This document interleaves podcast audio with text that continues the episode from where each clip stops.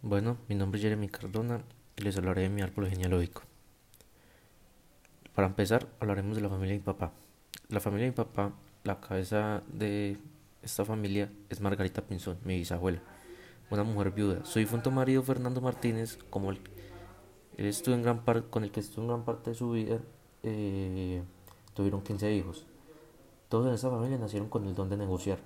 De hecho, mi bisabuelo fue uno de los primeros vendedores ambulantes de la ciudad. De esos 15 hermanos, seis han muerto por culpa del cáncer. Mi abuela Marta Martínez, hija de Margarita, tuvo cáncer pero logró superarlo. Ella tuvo junto a Berto, mi abuelo, tres hijos, todos son hombres. También nacieron con el don de negociar y trabajar. La familia de mi abuelo no tengo datos debido a que él murió cuando mi papá estuvo joven y perdió contacto con la familia de él.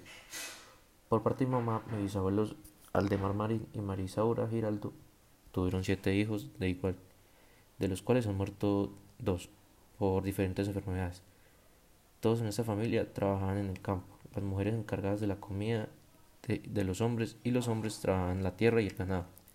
Mi abuela Luz Dari Marín se casó con Darío Vargas y también tuvieron tres hijas, todas con gran conocimiento en el campo. Mi mamá Janet Vargas se casa con mi papá Ricardo Cardona y tienen dos hijos, ambos con el don de ser trabajadores y poder realizar negocios fácilmente.